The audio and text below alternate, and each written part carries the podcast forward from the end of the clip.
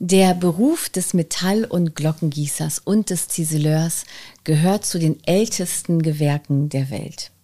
Wie wertvoll beide Gewerke jetzt für das Handwerk und für die moderne Kunst sind, möchte ich heute mit meinen Gästen Dominik und Gillian Schmäke besprechen. Hallo ihr beiden. Hallo. Hi. Jetzt kommt ein bisschen Werbung. Kennt ihr schon die PB Swiss Tools, die High-End-Werkzeuge aus der Schweiz? Nein? 100% Schweiz durch und durch. Denn die Tools werden in der Schweiz entwickelt, in der Schweiz gefertigt und geprüft und per Seriennummer ausgezeichnet. Für die ergonomische Form und den besonderen Look haben PB Swiss Tools dieses Jahr den Red Dot Design Award bekommen. Aber nicht nur das Aussehen überzeugt.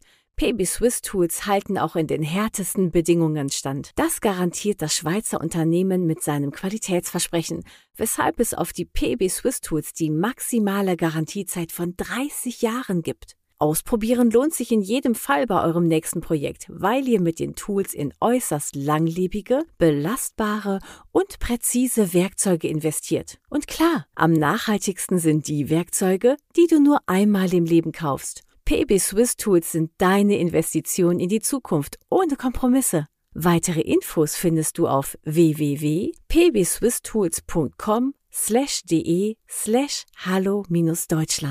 So, die Werbepause ist vorbei. Es geht weiter mit unserer Folge. Schön, dass ihr hier seid. Ähm, Dominik und Gillian, ihr seid ja wirklich in einer traditionsreichen ähm, Branche unterwegs. Erzählt mal, was ihr gerade macht.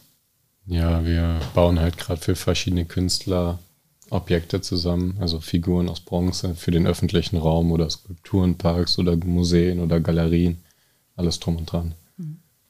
Ich habe mir sagen lassen, dass ihr auch für den Künstler äh, Tony Krug arbeitet.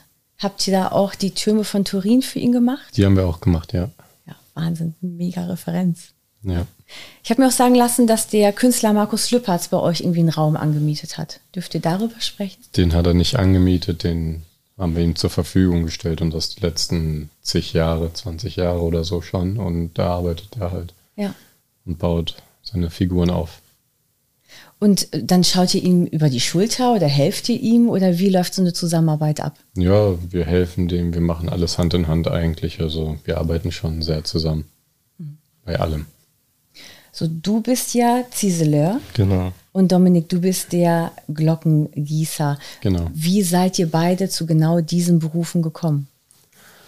Ja gut, das hat sich dann irgendwann mit der Zeit ergeben. Wir hatten keine Lust mehr auf Schule, hatten quasi den Betrieb vor der Tür und haben dann die Ausbildung da angefangen.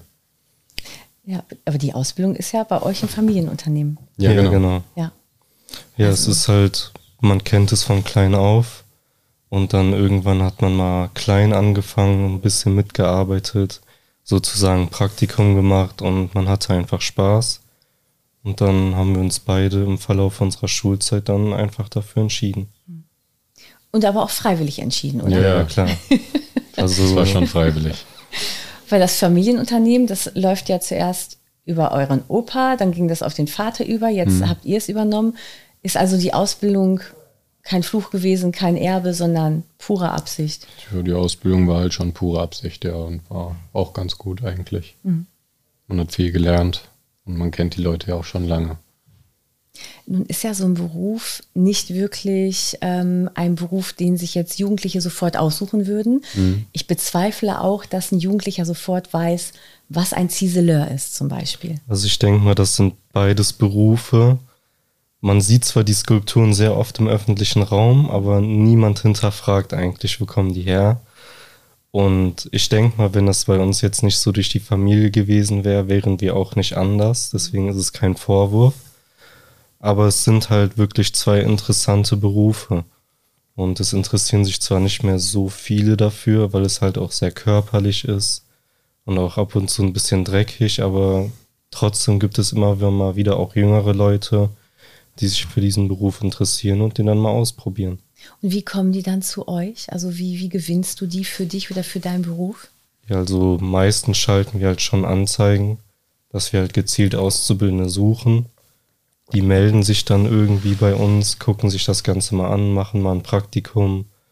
Und wenn die dann Spaß daran haben, dann bleiben sie auch. Mhm. Und wie ist es bei dir? Du bist ja Metall- und Glockengießer. Mhm. Ja, ist dasselbe eigentlich. Also die Leute, die stoßen durch Arbeitsagenturen oder was auch immer auf uns oder wir haben Flyer schon an Schulen ausgehangen. Und ähm, ja, die bewerben sich dann halt, dann zeigen wir denen den Betrieb und dann machen die ein Praktikum. Wenn es gut läuft, fangen die eine Ausbildung an. Und wie muss ich mir so ein Praktikum vorstellen? Ich meine, was, was sind das für Gussarbeiten, die du da machst? Ach, da in dem Praktikum, da guckt man sich das am meisten, meistens eigentlich nur an oder hilft halt ein bisschen mit, aber da ist noch nicht wirklich viel eigenständige Arbeit. Ja, das nicht, aber du willst die ja halt für dich gewinnen. Lässt du die halt irgendwas? Ja, man lässt die halt schon bestimmte Sachen versuchen, selbstständig auszuführen, also leichte Sachen. Ja. Und die sehen dann halt, wie das an anderen Objekten angewandt wird und dann in der Ausbildung erfahren die meistens mehr dann. Und wenn ihr an diesen Kunstgegenständen arbeitet, also jetzt zum Beispiel für Professor äh, Krug oder so, dürfen dann Praktikanten auch sich das ansehen? Dürfen die dabei sein? Oder wie sieht so ein Arbeitstag bei also die aus? dürfen natürlich dabei sein. Ja. Auch bei manchen, also bei vielen Künstlern auch direkt mitprobieren, um ein Gefühl dazu, dafür zu kriegen. Aber dann halt auch nur mal reinschnuppern. Und dann guckt man sich das mal an. Also hauptsächlich damit die Leute, die sich das angucken, die Abläufe mal sehen, mal langsam versuchen, mal die Werkzeuge kennenlernen, damit die das Ganze beurteilen können. Ja. Und ist euer Beruf sehr, sehr technisch oder wie viel Kreativität steckt dann in euch beiden drin? Kreativität einiges, aber ja, technisch. Ja, technisch an sich eigentlich auch, aber eine sehr spezialisierte Technik kann man sagen. Dass gezielt so direkt eigentlich auch nicht wirklich ausgebildet wird, sondern man eigentlich das meiste aus den Betrieben mitnimmt. Aber Kreativität ist halt auch viel da, weil jede Figur ist anders. Jede Oberfläche wird dann vielleicht mal ein bisschen anders oder Struktur und da muss man dann immer neue Wege finden, um das halt perfekt zu machen. Also wenn ein Künstler kommt und der hat eine Zeichnung und will was gegossen haben und ihr merkt, so wie er sich das vorstellt, funktioniert das gar nicht, dann würdet ihr halt auch einschreiten und sagen, ah, pass mal auf, Türme von Turin total fein, aber das muss ein bisschen anders sein, oder? Na gut, die Leute, die machen halt für sich die Zeichnung und dann erstellen die erstmal das Modell, wie mhm. auch immer mit Gips, Holz oder 3D-Druckern, was auch immer. Mhm. Und meistens, wenn das Modell schon steht, sagt man, okay, das muss vielleicht noch ein bisschen geändert werden, damit das gießbar ist. Ja. Aber sonst ist eigentlich einiges möglich.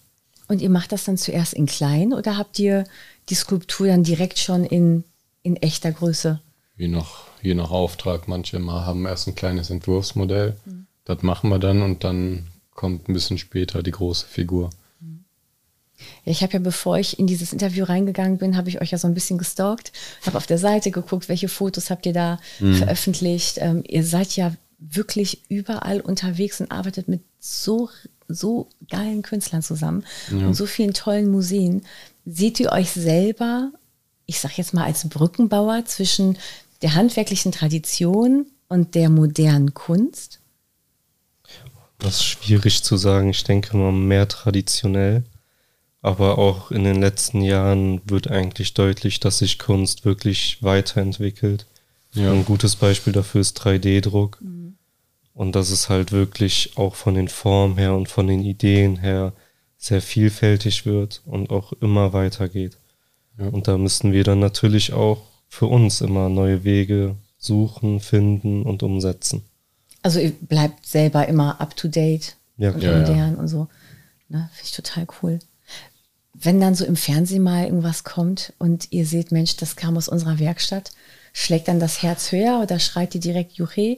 Postet ihr das auf Insta oder was macht ihr? Ja, also natürlich freut man sich, aber man ist halt auch irgendwie dran gewöhnt, weil man hat das Objekt wahrscheinlich so um die mehrere Monate oder vielleicht ein Jahr gebaut und irgendwann kann man es auch nicht mehr sehen. Weg damit, neues, neues Projekt. Ja, ja das kenne ich. Ähm, die Kunstgießerei Schmeck, also eure, euer Familienbetrieb, ist ja unter Künstlern europaweit bekannt. Und euer Opa hat ja schon für Jörg Immendorf gearbeitet. Ja. Ähm, auf welche Projekte seid ihr als, ich sag jetzt mal junge Leute, äh, besonders stolz? Habt ihr da irgendwie so ein... Von Immendorf oder allgemein? Allgemein, alles, was ihr so gemacht habt.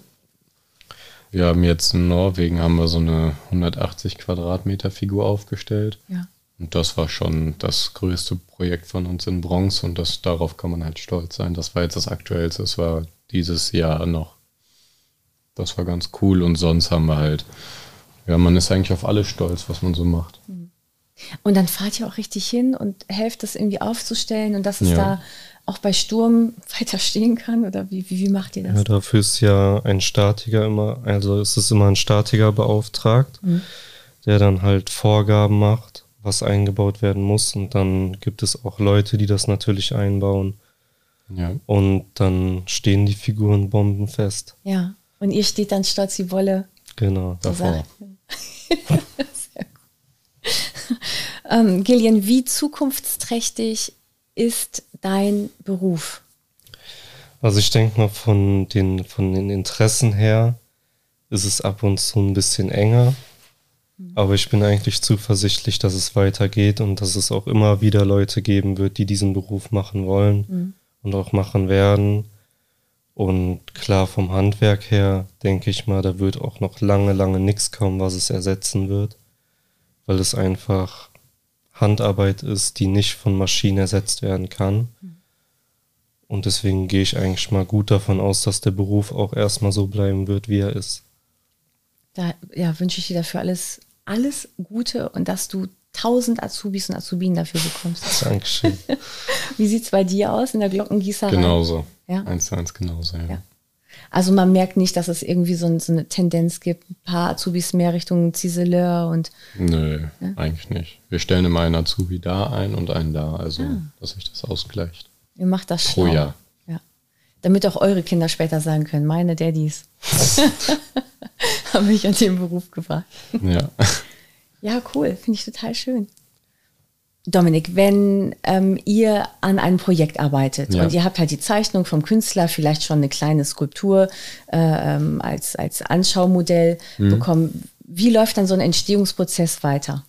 Ja, also wenn wir jetzt äh, ein Modell aus Gips, Holz oder was auch immer bekommen haben, dann müssen wir halt eine Negativform bauen. Kann man sich vorstellen, wie beim Zahnarzt, er nimmt den Abdruck von den Zehen. Mhm und den Abdruck, den wir dann von der Skulptur haben, den ähm, pinseln wir dann mit Wachs aus. So, dann haben wir die Figur quasi kopiert, nur in Wachs und den können wir dann später ausbrennen und der Hohlraum, der entstanden ist, den können wir dann mit Bronze oder Aluminium füllen. Mhm. Und diese, diese Wachsfigur sozusagen, die bleibt dann später, wenn ihr das. Nee, die Wachsfigur, die ist ausgeschmolzen. Ah, okay. Die brennt raus. Dann haben wir ja den Hohlraum. Ja. Und den können wir dann mit Bronze füllen.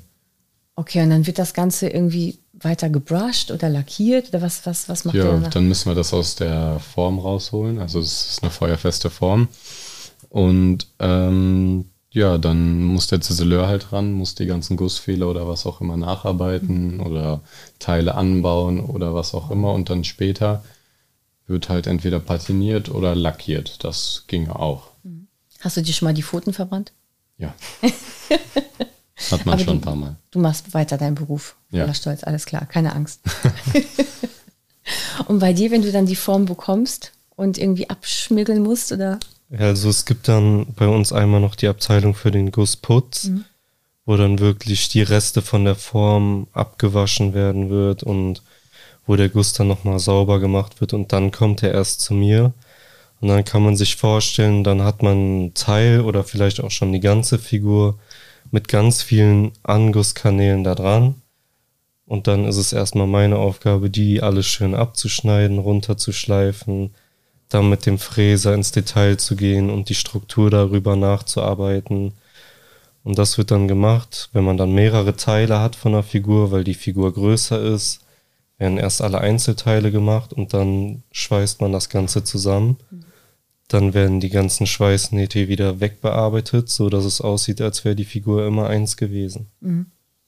Und so ein Künstler, ich meine, Pablo Picasso hat ja immer seine Bilder signiert. Mhm. Unten rechts macht ein Künstler auch irgendwie eine Signatur mit dem Edding drauf oder wie, wie geht das? also die Künstler, die haben entweder einen Gussstempel, also die haben dann ihre Signatur in so einen Stahlstempel eingravieren lassen, den hauen wir dann in die Figur rein. Mhm. Oder manche Künstler, die das nicht haben, die schreiben auf ein Blatt Papier ihre Unterschrift und wir malen das dann in die Figur, also okay. fräsen das dann ein. Und wie stellt ihr eigentlich sicher, dass man das nicht irgendwie nachmacht oder? Ja, dafür gibt es zum Beispiel den fälschungssicheren Gussstempel mhm. von der Gießerei. Und der ist eigentlich schon sehr, sehr, sehr aussagekräftig. Okay. Ja. Also werde ich niemals in die Kunstfeldscher-Szene abdriften können bei euch. Ich denke nicht. Nein, wahrscheinlich nicht. Nee. Und ihr signiert ihr vielleicht mal von innen eure eigenen Sachen, sowas wie Dominic I Was Here 2021? Oder? Nee, das darf man nicht. Also das macht man lieber mal nicht. Also muss nicht unbedingt sein. Ja, hätte ja sein können. Also viele Hat Künstler. man früher mal gemacht, aber Genau. heute lieber nicht. Man, man Früher hatten auch viele so ein eigenes Symbol oder sowas, was die dann Genau. natürlich in der Figur, so dass man es nicht sieht, aber Ja. sie haben dann halt quasi zwei Striche zum Beispiel oder Ja. sowas hinterlassen. Ja. Einfach damit man irgendwas von sich da reinbringt. Ja, genau. Ich muss nämlich gerade an Dali und ähm, spanische Künstler denken, die dann halt in architektonischen Geschichten ihre Schnecke hinterlassen haben irgendwo. Und ähm, das kriegt man dann immer erst Jahrzehnte danach mit. Deswegen, okay, gut. Ich werde also in ein paar Jahren nicht irgendwo heimliche Zeichen von euch finden. Nee, von uns nicht. Nur gute Skulpturen. Ja. Gut, super. Dann würde ich sagen, ähm, gucke ich mir das nächste Mal die Skulpturen mal in ganz nah an.